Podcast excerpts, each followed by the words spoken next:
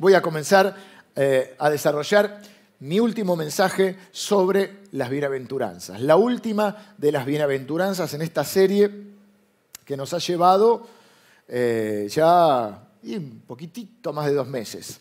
¿eh? Y, y hoy nos toca una bienaventuranza que quizá nos vamos a preguntar si es actual, si es relevante para hoy.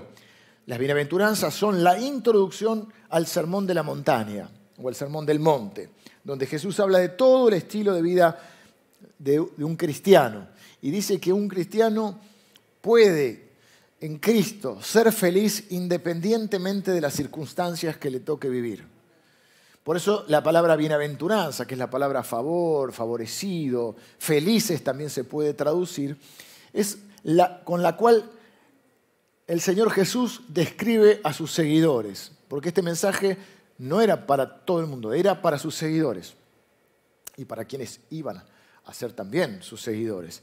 Y comienza hablando de la felicidad, porque la gente piensa que, mucha gente piensa que Dios es un Dios que vive enojado y que hay que hacer sacrificios para aplacar su ira. Fíjense que la mayoría de las religiones y de las creencias antiguas y no tan antiguas tienen esa idea de los dioses. Algunos tienen un dios, algunos tienen un panteón de dioses, una multiplicidad de dioses, que siempre están enojados y que hay que aplacar la ira con sacrificios. Los griegos, las culturas precolombinas, bueno, donde usted busque va a encontrar dioses enojados y seres humanos tratando de aplacar esa ira mediante sacrificios que incluso llegaban a veces a sacrificios humanos. Y un poco se permeó esa idea y hay una idea de que Dios está enojado, que todo es por tu culpa, por tu grandísima culpa y que casi que hay que sufrir para agradar a Dios. Pero el primer mensaje registrado del Señor Jesús en la Escritura no, es no sé si no, dice que es la primera vez que predicó, es el primer mensaje registrado de él. Habla sobre la felicidad y Dios queriendo que la gente sea feliz. Cuando nace Jesús, los ángeles cantan lo mismo. Hay buena voluntad de Dios para con los hombres. Hay alegría en los cielos.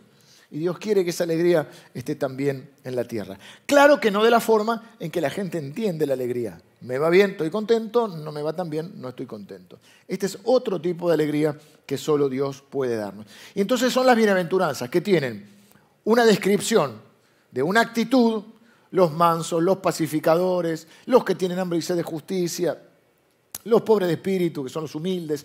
Y luego tiene una, un porqué, una fundamentación de esa alegría, de esa bienaventuranza. Casi, casi también una promesa, porque serán llamados hijos de Dios, porque recibirán consolación los que lloran, los, los, que los mansos heredarán la tierra por heredad. Y hoy nos toca una bienaventuranza un poco difícil, la vamos a encontrar en los versículos 10 y 11 y 12 también. Dice del capítulo 5 de Mateo, ¿no? Y dice, bienaventurados los que padecen persecución por causa de la justicia. Bienaventurados aquellos que padecen hostilidad, persecución, los perseguidos. Porque, ¿cuál es la promesa? Porque de ellos es el reino de los cielos. Linda promesa también. El reino de los cielos es nuestro cuando sufrimos hostilidad por causa de la justicia. Aquí hay una doble o dos corrientes de interpretación. Algunos creen que esta es una bienaventuranza, versículo 10, y que el capítulo que sigue es otra bienaventuranza, que les voy a leer, que dice, bienaventurados sois cuando por mi causa, dice Jesús, os vituperen y os persigan y digan toda clase de mal contra vosotros mintiendo. Gozaos y alegraos, porque vuestro galardón, o sea, vuestra recompensa, es grande en los cielos, porque así persiguieron a los profetas que fueron antes de nosotros. Dos corrientes de interpretación. Una corriente de interpretación va a decir que son dos bienaventuranzas diferentes. Pero si ustedes notan y leen los versículos anteriores, hay una estructura que llega hasta el versículo 10, que es, bienaventurados los que, una actitud, porque recibirán o serán llamados, es decir, hay una promesa. En el, versículo 10, en el versículo 10, ¿qué es? Bienaventurados los que padecen persecución, ¿por qué? Por causa de la justicia. ¿Y cuál es la promesa? Porque de ellos es el reino de los cielos. Ahora, en el 11 no. El 11, entonces, una corriente es que son dos bienaventuranzas y la otra corriente interpretativa, que es la que adhiero yo y me parece que que es también la más eh, aceptada, es que en realidad es una bienaventuranza desglosada o explicada por Jesús. Porque si uno lee el versículo 11, ya no tiene la misma estructura. 11 eh, y 12, sino que parece una explicación de esta bienaventuranza. refuerza la idea, bienaventurado sois cuando por mi causa, o sea, causa de la justicia y mi causa son sinónimos. Porque no es una justicia más, no es la búsqueda de justicia en un hecho, es la justicia divina. Entonces dice, bienaventurados sois cuando por mi causa os vituperen, persigan, hablan mal de ustedes, mintiendo, si hablan mal con justificación, estamos en problemas.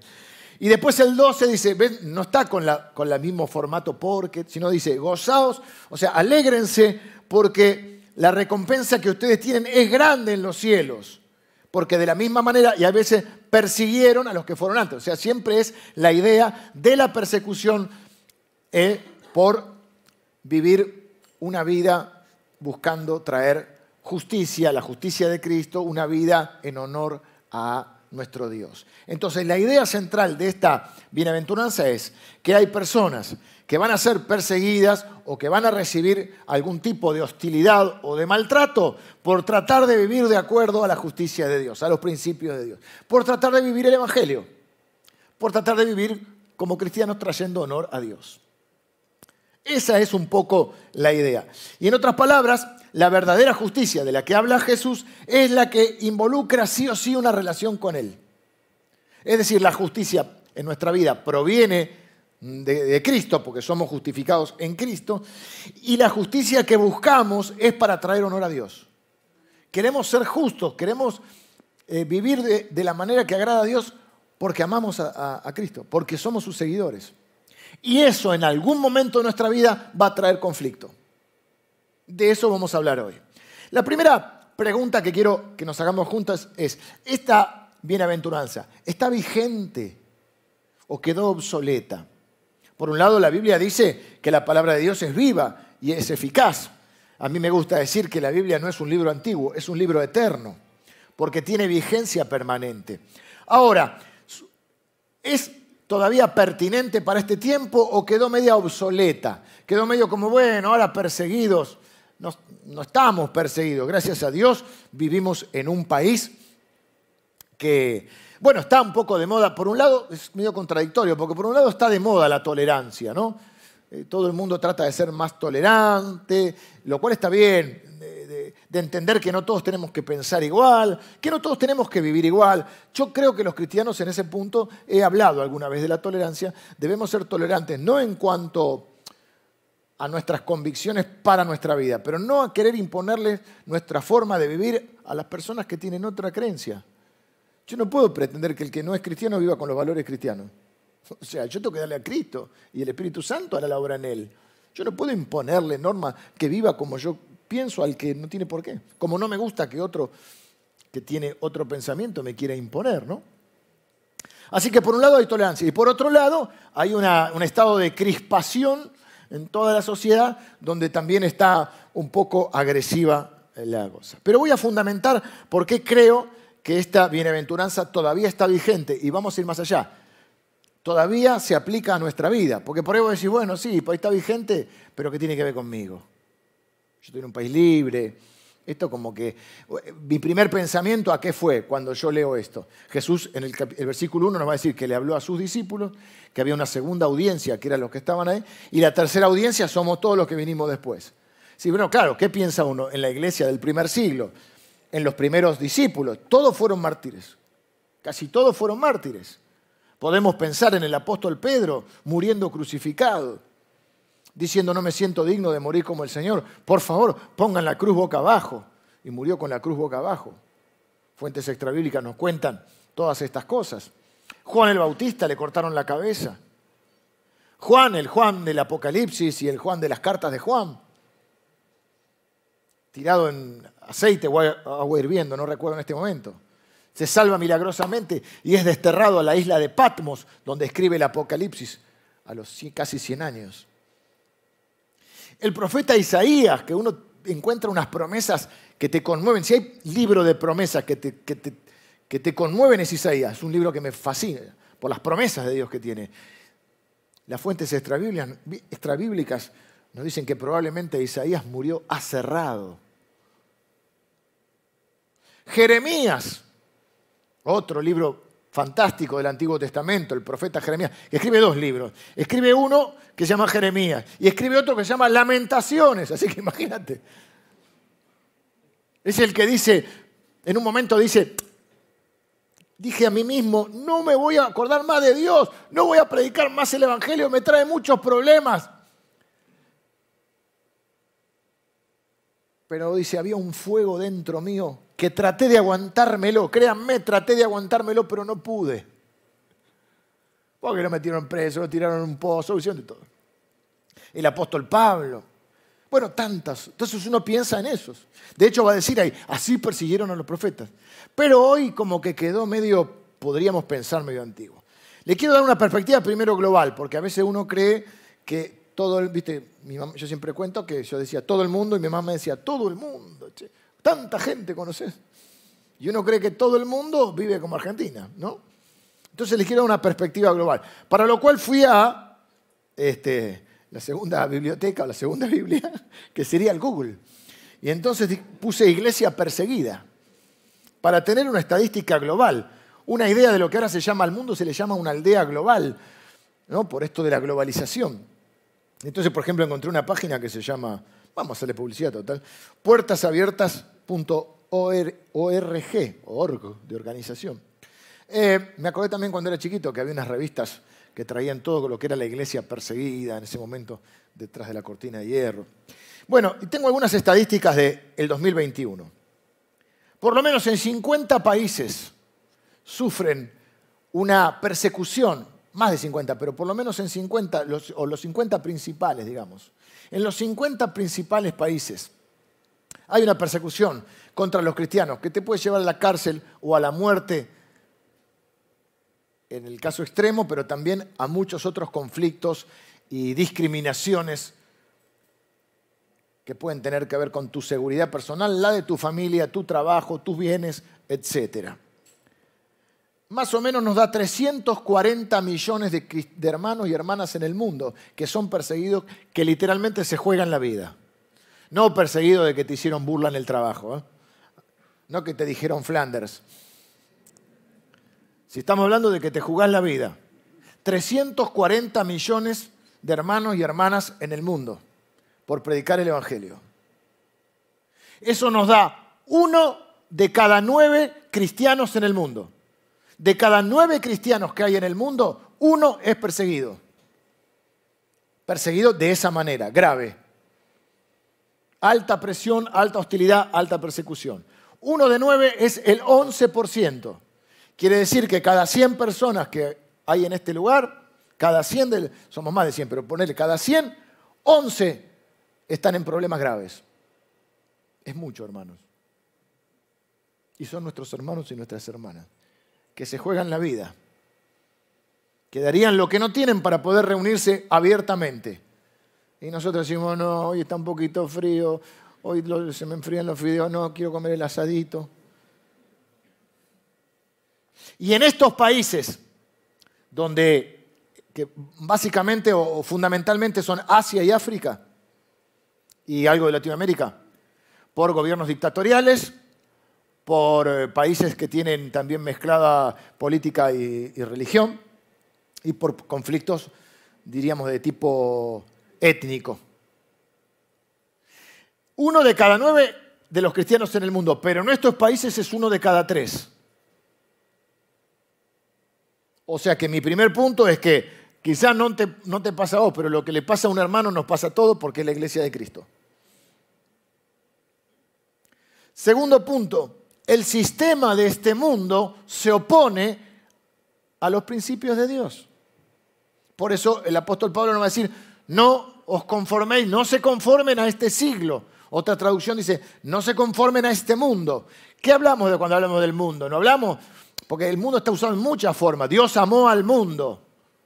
No se conformen a este mundo. No busquen las cosas de este mundo. ¿Qué está hablando? Bueno, son diferentes acepciones del término mundo. El mundo también se puede entender como la creación, no está hablando de eso. Cuando dice no se conformen al mundo, lo que está diciendo es un sistema de valores que prevalece en este mundo y que es opuesto a los principios de la palabra de Dios. Miren lo que dice el apóstol Pablo a Timoteo, su, hijo espiritual. Le dicen 2 Timoteo 3:12, todos los que quieren vivir piadosamente, ¿qué significa piadosamente? Bajo los principios de Dios. Todos los que quieren vivir piadosamente en Cristo Jesús padecerán persecución. Todos.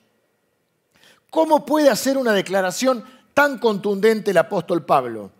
Pablo está tan convencido que existe una tensión entre el mensaje y el modo de vida de los cristianos y el modo de vida de este mundo que en algún punto es inevitable el conflicto. El domingo pasado hablamos de los pacificadores. No buscamos conflicto, pero en algún punto de tu vida, si sos cristiano y querés vivir como un cristiano realmente, vas a tener que enfrentar algún conflicto, alguna clase de hostilidad, alguna clase de discriminación o alguna clase de maltrato. Si estuviera mi papá acá, que ya partió con el Señor, me diría, bancátela. Tarde o temprano, un cristiano centrado en Dios será maltratado por las cosas que cree o por la vida que vive. Así que las palabras de Jesús son relevantes hoy. No solo porque hay millones de nuestros hermanos y de nuestras hermanas en nuestra aldea global, que es el mundo, que son, están siendo perseguidos por su fe, que no pueden, en algunos lugares está prohibida la Biblia, y hay gente que se juega la vida para poder llevarle la Biblia a estos lugares, sino también, además de esos millones de perseguidos, porque todos aquellos que pongan a Dios en primer lugar en su trabajo, en su familia, en su hogar, en la escuela y aún en el ocio, aún en los momentos que te divertís, tarde o temprano vas a encontrar alguna forma de oposición, de hostilidad o de maltrato. Ahora lo voy a explicar. Pero miren lo que dice Jesús en Juan 15, 20. Juan 15, 20. Dice, acordaos de la palabra que yo os he dicho. ¿Cuál era la palabra que el Señor Jesús les había dicho? El siervo no es mayor que su Señor. Si a mí me han perseguido, también a vosotros os perseguirán. Y si han guardado mi palabra, también guardarán la vuestra. A los que, digamos, a los que les caen, a los que rechazan a Jesús, nos van a rechazar a nosotros. Y los que reciben a Jesús, nos van a recibir a nosotros. Eso es lo que está diciendo. Como lo traten a Él, nos van a tratar a nosotros. ¿Por qué? Porque no somos mayor que Él. Mayores que Él.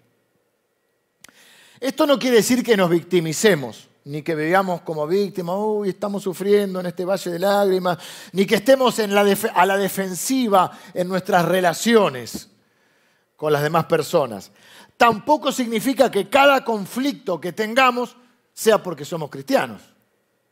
Ah, el trabajo no me quieren porque soy cristiano. No, tenés que ver primero. Quizá no te quieren porque llega tarde y los demás tienen que hacer tu trabajo. No es por cristiano. Quizá tenés malos modos. No es porque seas cristiano. Quizá porque vas con la palabra de Dios, pero lo juzgás a todos.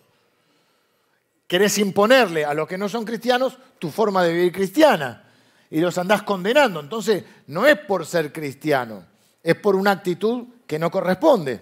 Por eso el apóstol Pedro va a decir, si alguno padece, no padezca ni, como ni por homicida, ni por ladrón, o sea, no por, porque te la mandaste.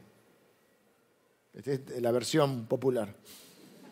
Ahora, si alguno padece por causa del Evangelio, es bienaventurado porque es, eh, como dice, copartícipe o participante de los padecimientos de Cristo. O sea, no nos victimicemos, no estemos a la defensiva, porque hay diferentes actitudes. No quiere decir que a todo el mundo le caiga mal que seamos cristianos. De hecho, hay diferentes, ni adjudiquemos todo conflicto al hecho de que somos cristianos. Hay diferentes reacciones posibles frente a una vida cristiana, una vida recta, una vida íntegra.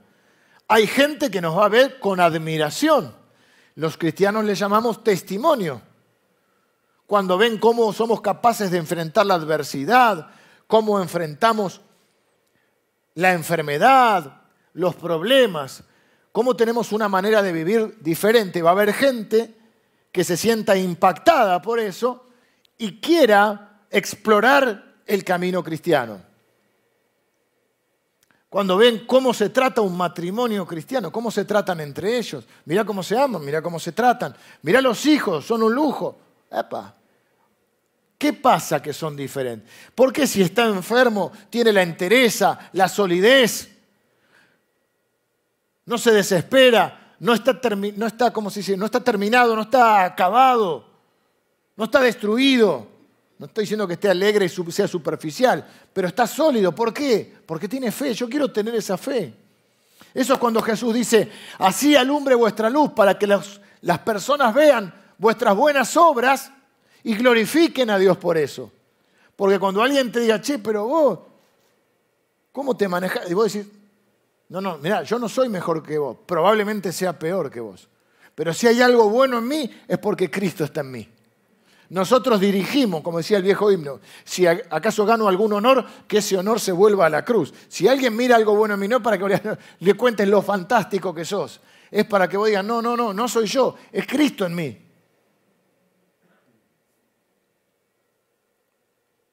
A veces por predicar la palabra o por tener mayor visibilidad, hay personas que se entusiasman conmigo.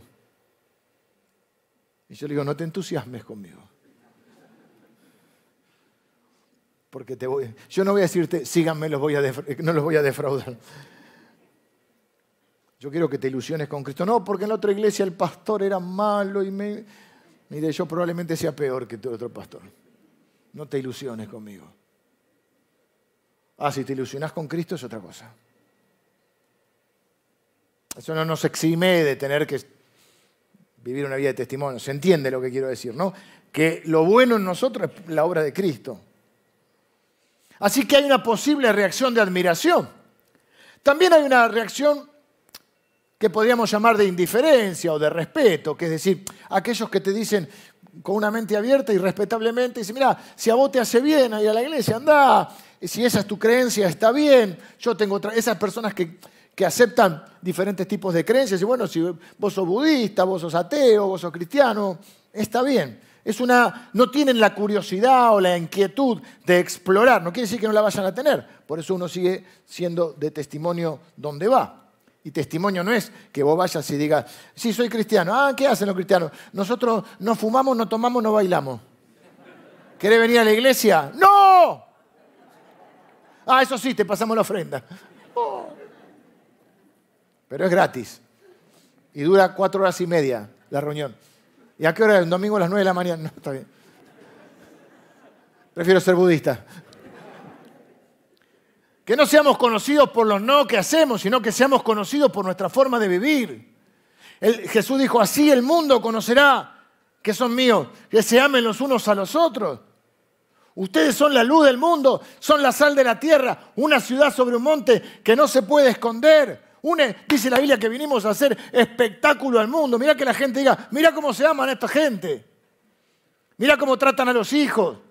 Mira cómo se tratan en el matrimonio. Mirá qué, qué honestos que son con la plata. No son ventajitas que siempre me están sacando a ver qué me pueden sacar. Están dispuestos a hacer la otra milla. Mirá qué solidarios. Bueno, la iglesia yo creo que está teniendo una visibilidad. No, no, me refiero a la nuestra en particular, sino a toda la iglesia de Cristo. Que antes directamente ni, ni se sabía. Hoy ve, y una de las cosas que se reconoce es justamente la actividad social que la iglesia hace en nuestro país.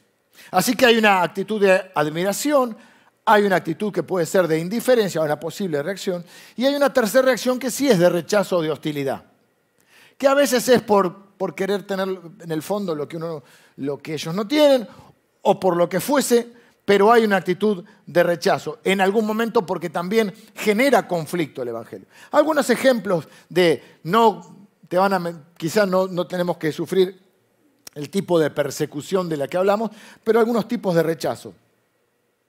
Por ejemplo, en una relación sentimental, uno de los dos tiene valores cristianos, el otro no. Si vos seguís con tu, con tu fanatismo religioso, ahora que te hiciste evangelista, como dicen, terminamos acá. Y vos tenés que decir, elegir entre dos amores, el amor a Cristo o el amor a una persona. Porque hay otros valores ahí metidos, hay otras pautas sobre las cuales se va a construir la relación. Hay unos diferentes modos o prácticas de vivir el noviazgo, el amor, el matrimonio. Si vos seguís con esa idea, olvídate de mí y puede pasar. Podés poner en riesgo tu trabajo, porque hay prácticas en el trabajo que vos decís, miren, yo en esta no entro porque soy cristiano y tengo otra manera de pensar. Eso puede poner en riesgo tu trabajo, tu fuente laboral, puedes perder ese trabajo. Podés perder amigos, aún en tus tiempos de ocio, porque, porque bueno, también mismo no te sumás en algunas o en todas.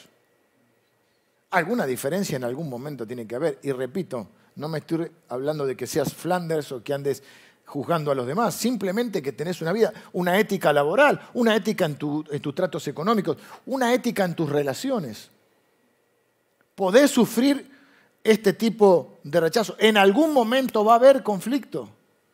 Y ahí es donde vos tendrás que ver qué tan sólidos son tus convicciones y tu fe. Ahora el Señor Jesús dice, gozaos y alegraos, como que hay una un refuerzo de lo mismo, porque básicamente es alégrense.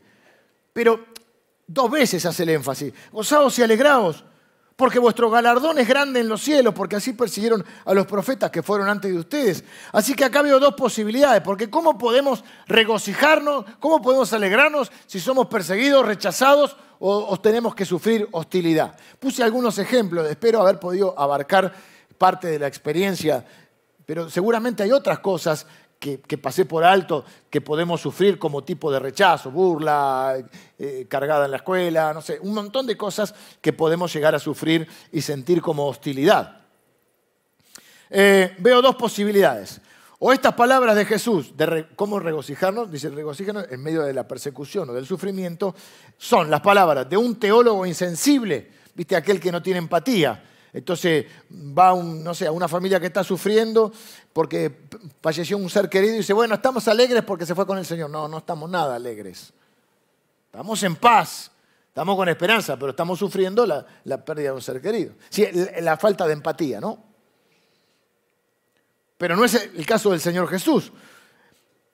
O es alguien insensible o es la palabra de alguien que ha visto y experimentado algo y sabe algo algo sobre una realidad que la mayoría de las personas no conoce. Por eso es capaz de decir, ¿qué es lo que sabe Jesús? Para poder hacer esta semejante afirmación. Alégrense cuando son perseguidos, porque de ustedes es el reino de los cielos. Este es el Señor hablando y le dice a los discípulos que la mayoría, por no decir todos, puede ser que se me esté escapando algún caso, murieron como mártires. Y le dice, gozaos y alegraos cuando son perseguidos. ¿Cómo puede decir esto? Yo creo que la razón fundamental es que el Señor sabe que la recompensa del cielo compensará y superará cualquier sufrimiento que alguien deba soportar por la causa de Cristo. Porque la recompensa, dice Jesús, en los cielos, ¿cómo es? Es grande. Acá hay un misterio, el misterio de la alegría en medio del dolor. Y este misterio está metido, está contenido en un milagro que es el milagro de la fe. La seguridad fundamental de que el cielo es una compensación cien veces mayor que el dolor que uno pueda sufrir en la tierra. En la medida que creas lo que Jesús ve en el cielo. Jesús ve algo que todavía nosotros no vimos. En la medida que creas lo que Jesús ve en el cielo, podrás alegrarte en el sufrimiento. Miren lo que dice Jesús mismo en Mateo 19, 29.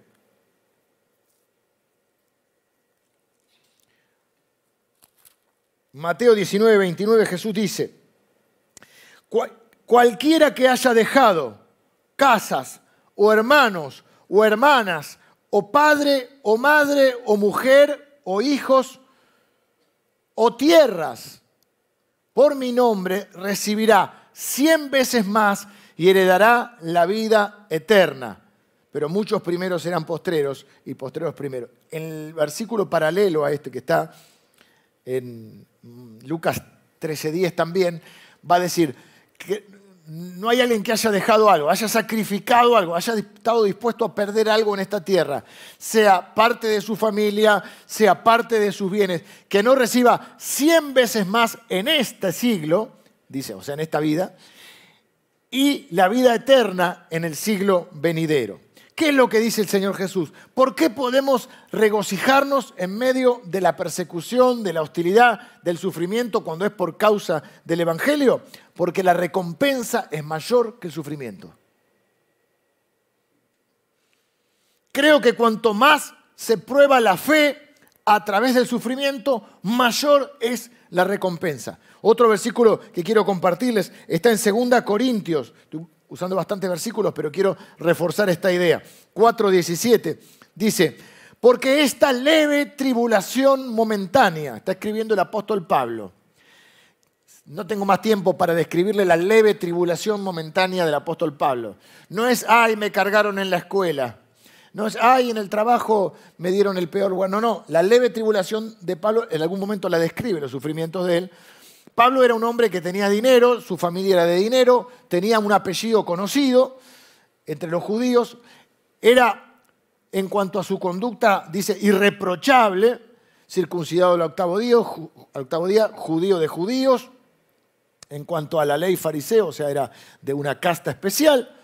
Y él dice, por amor al Señor lo perdí todo. Y lo tengo por basura. Traduce en basura. En realidad dice otra cosa, estiércol. Sin Cristo todo eso es estiércol. No sé si me explico. Todo lo que tenía lo perdí para seguir a Cristo. Pero además de, eso comenzó a predicar el Evangelio y comenzó su persecución. Encarcelado varias veces, azotado con vara, azotado con látigo, apedreado y dejado por muerto, tirado, descolgado de un paredón. Y él dice, pero esto es una leve tribulación momentánea. Y después nosotros, porque alguien nos, trata mal, creemos que estamos sufriendo por el Evangelio. Dice, porque esta leve tribulación momentánea produce en, en nosotros un cada vez más excelente y eterno peso de gloria, no mirando nosotros las cosas que se ven, sino las que no se ven, pues las que se ven son temporales, pero las que no se ven son eternas. ¿Y cómo se ven las que no se ven? Por los ojos de la fe. Por eso el misterio de la alegría en medio del dolor está contenido en un milagro que es el milagro de la fe. Ese mismo sufrimiento recibirá una gran compensación y una gran recompensa. Y cuanto mayor sea el sufrimiento que soporta tu fe, mayor será la recompensa que recibirás en el cielo. ¿Cómo hacer para hacer posible esto? tengo que terminar rápido. Enfoca tu corazón en el cielo o enfoca, enfócate en el cielo. Jesús desea que busques la recompensa del cielo más que la recompensa de este mundo. Es cuando le dice, por ejemplo, mira, cuando hagas una ofrenda, cuando ayudes a alguien, no hagas tanta alaraca. ¿Qué palabra, no? Alaraca. ¿Cómo dirían ahora? No hagas tanto bardo. No seas figuretti. En ese tiempo quedaba bien orar, hoy no. Pero si, vas a orar, no te pongas a orar en la esquina para que todos te vean. Ora en, secreto a tu Padre. Y tu Padre que ve en secreto te recompensará en público. Ayer hablábamos con, con, mis hijos y estaban también. Este, estaba Lili también. Alguien le había impactado la humildad de alguien. No importa, el, el hecho, lo que voy es que eh, vino mi pensamiento, este, ¿viste cuando Jesús dice, sentate atrás? Mejor sentate atrás. No está hablando de, un, lugar físico, ¿no? Es una, una, parábola, una figura. Es mejor que te digan, no, no, mira, vení más adelante tu lugar. Y no que te sientas adelante y te digan, te desubicaste, andate un poquito para atrás. Está diciendo, no te pongas en el lugar eh, protagónico. No, no quieras llamar la atención. Tu Padre que ve en lo secreto te recompensará en público. Y Jesús decía que, que, no estés buscando la recompensa en este mundo, sino la recompensa de Dios. Jesús decía que tu corazón esté tan puesto en el cielo que dejar esta tierra sea un motivo de alegría, no sin lágrimas. ¿Eh? Pablo dijo, me gusta, Pablo tiene una forma de escribir que él, por ejemplo, dice, como tristes pero siempre gozosos. Hay otro versículo que compartimos siempre con Lili, hay un versículo que dice, como no teniendo nada más poseyéndolo todo. Y a veces yo me siento así, no tengo tanto pero lo poseo todo. Porque Dios hace que yo disfrute de cosas que no son mías. Esto es lo mismo, como tristes pero siempre gozosos. Es el Señor Jesús sudando gotas de sangre en el Getsemaní. Pero dice, por su propio dolor, pero dice que por el gozo puesto delante de él soportó la cruz. Es el enfoque en el cielo. No es que seas un marciano ni que no veas la realidad. Es el enfoque. ¿Dónde está puesto tu enfoque? ¿Saben cuál es el gozo, el gozo del Señor eh, puesto delante de Él? Nosotros. El gozo de Él es que sabía que cuando pasara por la cruz la soportaba porque de esa manera nos iba a salvar a nosotros. No solo obviamente iba a hacer la voluntad del Padre, agradar al Padre, pero esa voluntad era salvarnos a nosotros. Entonces no es sin lágrimas, no es sin sufrimiento, aún la partida acá, pero es el enfoque en el cielo, entendiendo que al único que podemos conformar es a Dios. Miren, no podés caer en la trampa, vengan los músicos, no podés caer en la trampa de querer agradar a todo el mundo. No digo que seas un desagradable, no digo que andes por la vida eh, indicándole al otro lo que tienen que hacer, pero vas a tener que tomar decisiones que hay gente que no le va a agradar. Miren, no solo te va a pasar en el mundo, te va a pasar en la iglesia. Ah, dentro del equipo pastoral, bueno, muchos de nosotros tenemos diferentes funciones, pero cuando yo comencé a, a tener la tarea de gobernar la iglesia, de liderar la iglesia, lo primero que tuve que decidir es a quién iba a agradar, porque ni siquiera podía agradar a todos mis hermanos. Porque uno quiere un culto largo, otro quiere un culto corto, uno quiere canciones, otro quiere menos canciones, uno quiere que compremos para acá, uno quiere que ayudemos acá y otro quiere que ayudemos allá.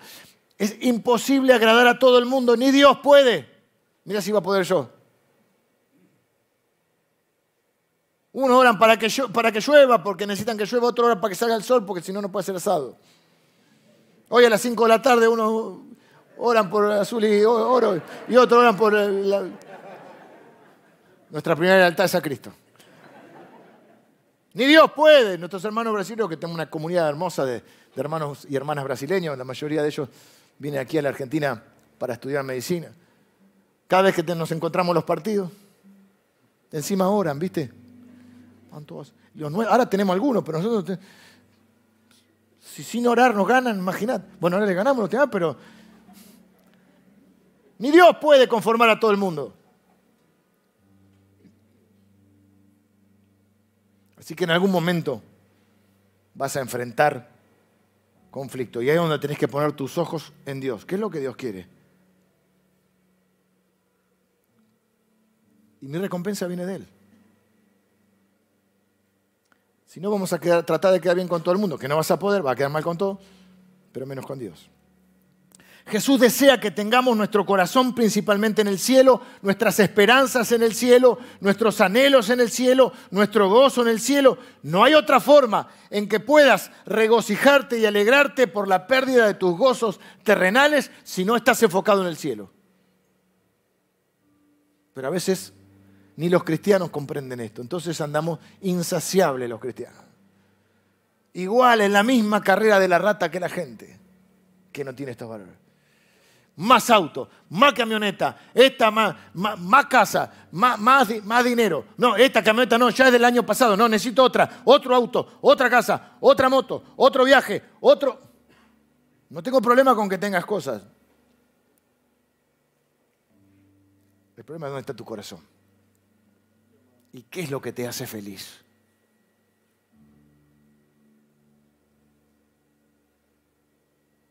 Alguien podría preguntar, bueno, pero si tenemos tanto la vista en el cielo, entonces dejaremos de ser útiles en la tierra. Esa fue una crítica que algún, algún tiempo se esbozó contra la iglesia cristiana por el hecho de que, bueno, no te preocupes tanto la tierra, porque igual nos vamos al cielo, en el tren de la salvación, en el jet del evangelio, en los más viejitos en la nave evangelista, y, y entonces acá no importa cómo vivan, no importa si estudias, si trabajas.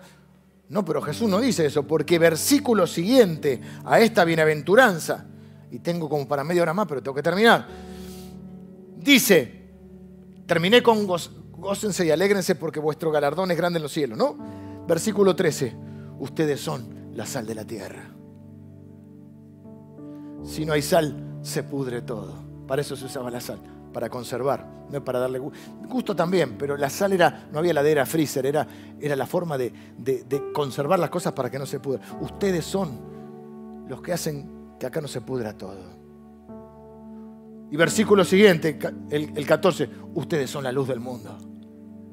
Pero solo somos la sal de la tierra y la luz del mundo cuando enfocamos nuestros ojos en el cielo. Los pies sobre la tierra, pero los ojos en el cielo.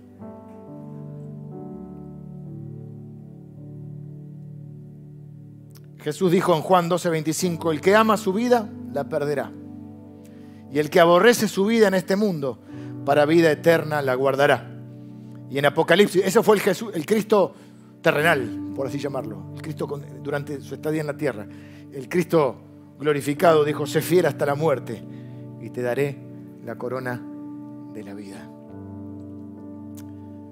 Quería terminar con, con alguna historia y me encontré por esas cosas de la vida y de Dios con esta frase. No es tonto el que da lo que no puede conservar para ganar lo que no puede perder. Repito, no es tonto el que da lo que no puede conservar para ganar lo que no puede perder. Bueno, como la vida, por ejemplo. ¿Quién dijo esta frase? Dice esta frase, decía Jim Elliot, y, y a mí me sonó. Y empecé a pensar Jim Elliot y empecé a buscar. Y encontré que Jim Elliot es, un misionero que dio su vida para predicar el Evangelio a los Aucas en Ecuador. Aucas es un nombre medio despectivo, así que mejor decirles Huaoranis. Se puede escribir con W o con H, Huaoranis. Una civilización no, no, no, en, no en la civilización actual. Selva de Ecuador. 1950 y algo. Jim Elliot, junto con otros cuatro o cinco misioneros y misioneras, con una avioneta, le encantaría al pastor Emilio esto, con una avioneta, iban por la, por la selva, sin bajar, iban lanzando regalos, cosas. Hasta que en un momento determinado, bueno, ustedes deben conocer, a muchos de ustedes, no todos, cada tanto nos visita el misionero Reinaldo, que viene de Ecuador. Él es el misionero que ahora está trabajando, hace años ya, hace como 20 años que está trabajando con los guauranis. Y en uno de los viajes que vino, él trajo a varios de los líderes guauranis que ahora son misioneros. Pero cuando Jim Elliot y los demás misioneros aterrizaron luego de varios viajes, se acercaron a un primer grupo que los, los recibió, pero en un momento determinado pues son hostiles, son picantes, diríamos hoy. Hubo algunos de ellos que los asesinaron. A Jim Elliot, 29 años tenía Jim Elliot, 29 años. Y a otros de los misioneros. Pero esto despertó como una, no como una sed de revancha, sino como una sed misionera eh, eh, de Estados Unidos, en los Estados Unidos, y empezaron a poner fondos y empezaron a ir otros misioneros. Entre ellos las esposas, los hijos y aún los nietos de estos misioneros. Y se armó una, una movida evangelística tal que hoy hay una gran cantidad de huevoranis que son cristianos y hay una iglesia funcionando ahí, que va nuestro hermano Reinaldo. Hay que ir en, ni siquiera hay acceso terrestre, hay que ir en canoa, bueno, una historia, ocho horas en canoa.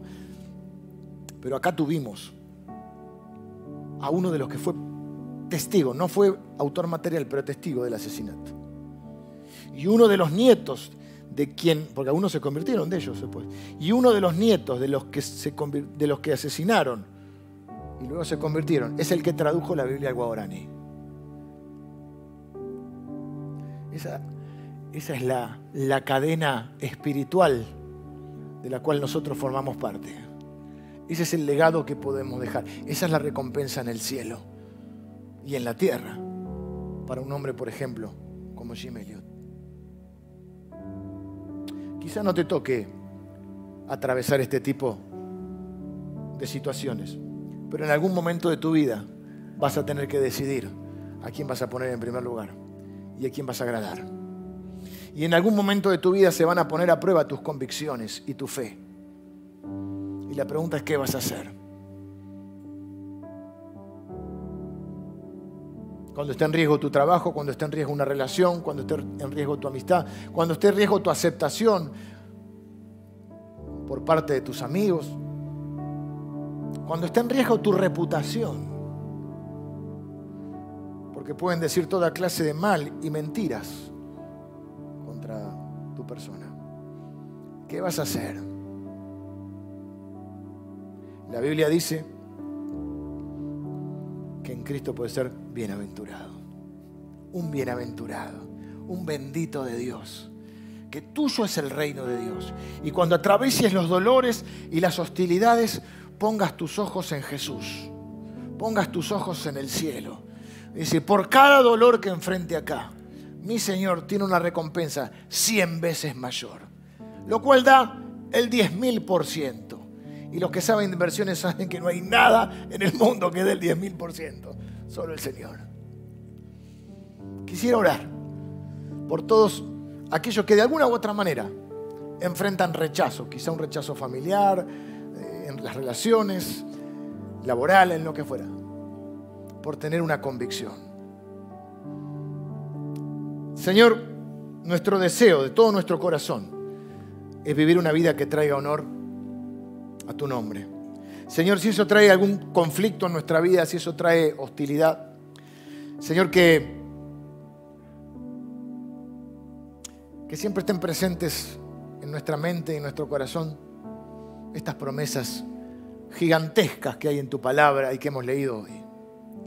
Señor, que esta leve tribulación que alguno de mis hermanos o mis hermanas en este lugar o aquellas personas que nos siguen en línea, que esta tribulación que están viviendo, es leve comparada con la gran recompensa que has preparado para aquellos que te honran. Señor, danos la fe y la fortaleza y la valentía para seguir nuestras convicciones, para predicar tu palabra, no tanto a veces con palabras, sino con nuestra vida. Señor, que nuestra vida sea una vida de testimonio, una vida de integridad. Padre, que pueda producir diferentes reacciones, admiración, indiferencia o rechazo. Señor, que mucho sea el disparador para que otras personas puedan conocerte. El medio para que otros puedan conocerte. Señor, que seamos ese testimonio, esa luz y esa sal para este mundo que está perdido. Señor, gracias, porque nada se compara a tu recompensa y a tu bendición. Ningún gozo de esta tierra se compara a tu bendición. Señor, que cada uno de nosotros pueda poner su mirada en ti. Y gracias Señor por estas tremendas, preciosas y grandísimas promesas que nos has dejado para atravesar cualquier tipo de dolor y sufrimiento. Yo oro por las personas que ahora están atravesando algún sufrimiento. Y declaro, Señor, que tu recompensa es cien veces mayor al dolor que hoy están viviendo. Oro y bendigo en el nombre de Jesús. Amén. Les bendigo también a mis hermanos que están nos han seguido esta transmisión online. Les espero la semana próxima y si en algún momento pueden acercarse de forma presencial, háganlo. No, no pierdan esta experiencia de compartir juntos. ¿eh? En la página los días viernes sale el momento de la inscripción, a eso de las 6 de la tarde, para que es muy fácil inscribirte, para que puedas venir de forma presencial. A todos ustedes que tengan una linda semana, un día bendecido y los espero la próxima.